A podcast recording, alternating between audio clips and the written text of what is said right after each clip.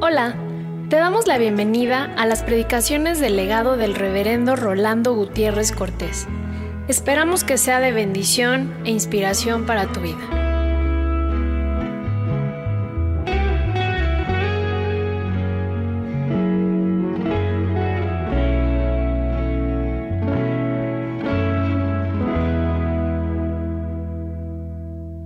Treviño ayer en un estudio me regaló una hermosa observación. Pero en un momento dado, cuando hablaba de Evangelio, nos dio un matiz literario muy hermoso. Dice, en hebreo, Evangelio es Bora. Pero Bora es una expresión que se decía cuando alguien había encontrado algo. Y cuando hallaba lo que buscaba decía, Bora. Es decir, lo hallé, lo encontré. Y la samaritana cuando halló a Jesús, lo que dijo fue eso, Bora, lo hallé, lo encontré. Y en realidad, ese evangelio es el que nosotros damos. Bora, lo he hallado, lo he encontrado. Pero yo anhelo con toda mi alma que ese Borá, que se lo he hallado, que se lo he encontrado, sea el mensaje de todos nosotros como iglesia. Abramos la palabra del Señor en el primer libro de Samuel, en el capítulo 19, habló Saúl a Jonatán, su hijo, y a todos sus siervos, para que matasen a David. Pero Jonatán, hijo de Saúl, amaba a David en gran manera. Y dio aviso a David diciendo, Saúl mi padre procura matarte. Por tanto, cuídate hasta la mañana y estate en lugar oculto y escóndete. Y yo saldré y estaré junto a mi padre en el campo donde estés. Y hablaré de ti a mi padre y te haré saber lo que hay. Y Jonatán habló bien de David a Saúl su padre y le dijo, no peque el rey contra su siervo David, porque ninguna cosa ha cometido contra ti, porque sus obras han sido muy buenas para contigo. Pues él tomó su vida en su mano y mató al filisteo y Jehová dio gran salvación a todo Israel. Tú lo viste y te alegraste ¿Por qué pues pecarás contra la sangre inocente, matando a David sin causa? Y escuchó Saúl la voz de Jonatán, y juró Saúl, vive Jehová, que no morirá. Y llamó Jonatán a David, y le declaró todas estas palabras, y él mismo trajo a David a Saúl y estuvo delante de él como antes. Dios vela los pasos de sus siervos. Por eso, cuando se es siervo de Dios con convicción profunda de su llamado, la seguridad debe ser la característica ineludible de su comportamiento. Dios vela los pasos de sus siervos. Y por ello, cuando se tiene la conciencia plena de la vocación de parte suya, no cabe ningún acto precipitado. No importa en qué ciudad nos estemos moviendo, ni qué peligros estemos sorteando o qué amenazas estén sobre nuestra cabeza. En estos momentos, cuando nuestras ciudades están agitadas de tal manera que cada uno de sus mensajes está golpeando el equilibrio de nuestras vidas y de nuestros hogares, todo siervo del Señor debe mantenerse sereno, no caer en la trampa de compra de pánico, no caer en la insensatez del consumismo, no actuar con violencia cuando con violencia somos provocados. Sé que es difícil mantener la integridad de la fe cuando el diablo de diferentes maneras nos está atacando para que comencemos a ponernos con nuestros pulsos acelerados. No obstante, debemos repetirnos en lo más íntimo del alma, hay quien vele mis pisadas en las sombras y en la luz. Y hay que repetirnos en lo íntimo de nuestras almas el salmo que acostumbra repetir el pueblo de Dios. He aquí, no se dormirá, ni siquiera adormecerá el que guarda a Israel. El capítulo 19 del primer libro de Samuel nos registra de cómo Dios veló los pasos de su siervo David. Y lo veló cuando frente a la envidia estaba al borde de ser asesinado por Saúl. Y nos da el caso de su debilidad frente a aquel poderoso, pero al mismo tiempo de la dulce amistad de Jonatán que le advierte y le permite huir de aquella amenaza mortal. David no solamente tuvo la amistad incalculable de Jonatán, sino también tuvo el amor tierno de una mujer, Mical, quien conociendo que su padre Saúl quería matar a su esposo, llegó a urdir una estratagema y luego de sacarlo a través de un cesto para que huyera, puso un muñeco en la cama de David, de tal manera que cuando llegaron los enviados de su padre para llevarlo con todo y cama, porque el rey estaba dispuesto a matarlo, lo que encontraron fue aquel muñeco con pelo de cabra, porque Dios estaba velando los pasos de su siervo.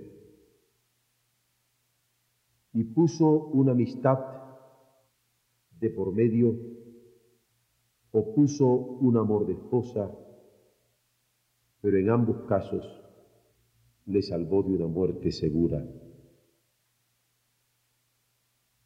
Este caso de David es un caso en el cual nosotros nos podemos identificar y darnos cuenta que en muchas ocasiones hay poderosos que quieren acabar con nosotros, aprovechándose de su poder y abusando del mismo. Pero también nos es de consolación el saber que hay amigos en los que podemos confiar, cuando aparentemente nos encontramos a merced de quienes nos quieren hacer desaparecer. Y nos consuela de saber que hay amor fiel de parte de una mujer, aun cuando en estos días la infidelidad se vende a costos incalculables con los mejores actores de nuestro país, desmoronando hogares. Hace algún tiempo yo le dije que iba a comenzar a ver telenovelas y terminé por cansarme. Dejé de verlas. Y la última de las lecciones que aprendí fue que ajeno a las tramas que hay en ellas, los mejores actores eran usados para lastimar la estabilidad del hogar. Y los nombres de las carteleras de las telenovelas se han llenado últimamente con nombres de primeros actores de teatro profesional de nuestro país. De tal manera que si uno despreciare las tramas de la telenovela, o despreciare al guionista de la telenovela, al director o al productor, están explotando el prestigio de los actores y ellos dejándose explotar para derrumbar la moral de nuestro México. Y el México que hasta ahora se había gloriado de familias estables, está siendo atacado a fondo por lo mejor de sus actores. Sin embargo, cuando nosotros somos siervos de Dios, no tenemos por qué desalentarnos, mucho menos desmoralizarnos, sabiendo que Él sabe velar los pasos de los suyos. Y cuando hablo de siervos, no quiero hablar solamente de personas que como David fueron elegidos y ungidos de parte de Dios, sino también quiero hablar de familias que han sido elegidas y ungidas de parte de Dios, porque como en el caso de David, justamente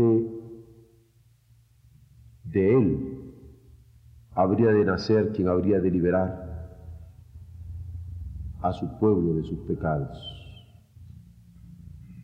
Y hemos de orar y confiar como familias de que Dios velará los pasos de nuestros hijos y de nuestros nietos. Pero no quiero solamente pensar en términos de nuestras familias, sino en términos de nuestra nación. Porque la nación que nosotros nos encontramos nos tiene Dios para levantar nuestra voz, para orar por ella, para invocar su nombre y para que su tierra sane y haya salud en medio nuestro. Y es por eso que el llamamiento de la palabra del Señor para nosotros, ciertamente personal, ciertamente familiar, ciertamente ministerial porque cumplimos con un encargo que Él ha puesto, es un llamamiento como pueblo suyo para invocar su nombre como un solo corazón y decirle, Dios nuestro, ten misericordia de México. El país en donde tú nos permitiste vivir. El país que en estos momentos está en el foco de las noticias del mundo, no solamente por sus problemas telúricos, petroleros, sino porque hay tantos enemigos nuestros que no quisieran vernos. Con la alegría con que siempre fuimos vistos, con el optimismo con que siempre fuimos contemplados. Y con la esperanza en ti,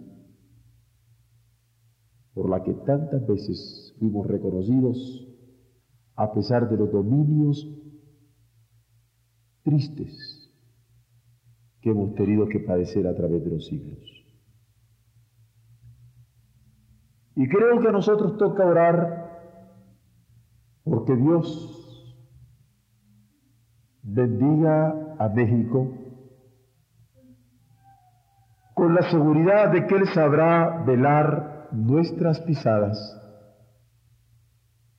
y que Él sabrá levantar de nuevo siervos suyos que nos libren de tipos de esclavitud que estamos sufriendo como cuando Hidalgo declara una libertad de esclavos un diciembre y un 29 de julio del siguiente año esté siendo fusilado. Tenemos que levantar nuestra voz para implorar a nuestro Dios que levante gentes que puedan levantar un grito de independencia, como cuando Morelos lo levanta, aunque antes de tres años también se ha fulminado en Ecatepec. Hemos de levantar nuestra voz para que de nuevo nuestras tierras en alguna manera sean protegidas por indios como el nacido en Guelatao. Hemos de levantar nuestra voz para que nuestro país tenga hombres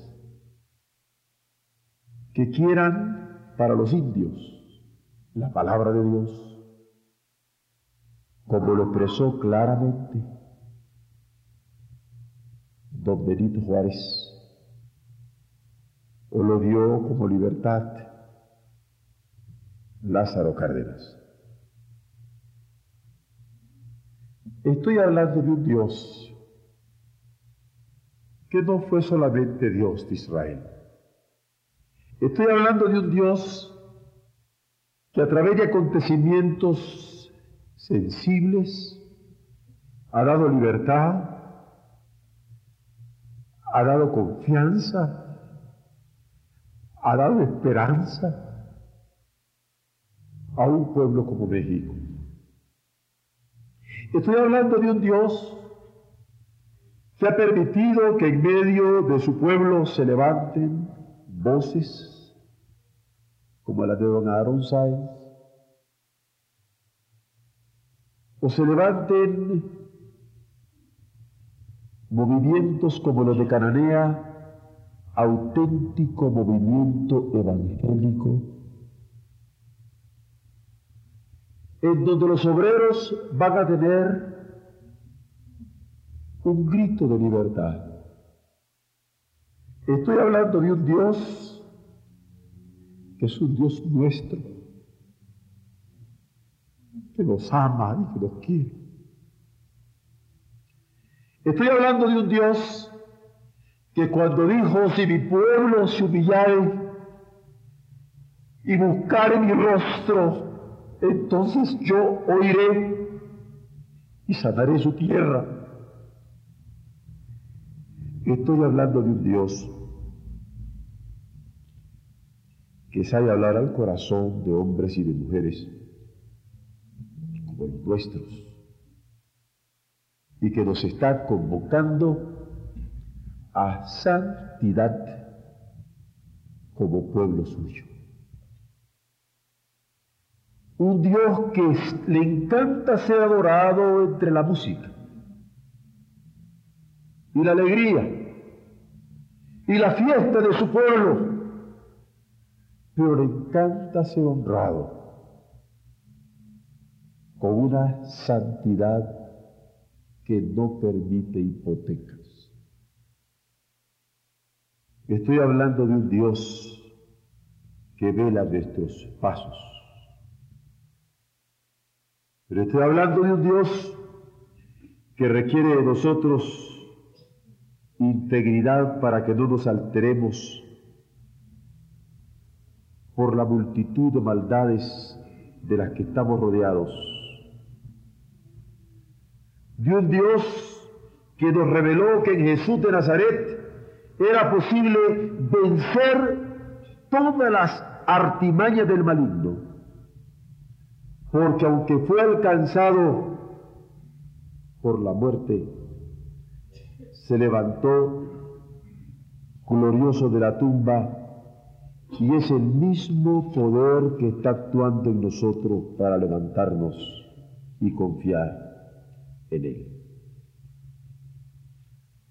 Estoy hablando de un Dios que cuando esperamos en Él y confiamos en Él y le obedecemos incondicionalmente en la voluntad que revela para nuestros corazones, Él responde. Estoy hablando de un Dios que quiere que nuestro corazón se doble y se humille, se consagre y se rinda totalmente a Él. Estoy hablando de un Dios que salvó a David de la lanza de Saúl, que salvó a David por la amistad de un Jonatán por el amor de Mical, por la compañía de Samuel profeta, que supo dar el calor de su corazón a la angustia de su persecución, que supo protegerle y guardarle y cuidarle a través de la inconfundible voz de aquel siervo santísimo que le supo acompañar. Estoy hablando de un Dios que es capaz de trastocar al enemigo en profeta. Una, dos y tres veces. Estoy hablando de un Dios que acabó haciendo hablar como profeta Saúl quien terminó desnudo todo un día, toda una noche. Pero a David no lo tocó. Y parodiando nuestro himno nacional, yo quisiera decirle, mexicanos, al grito de arrepentimiento, doblemos las rodillas. Y al grito de santidad, doblemos la cerviz.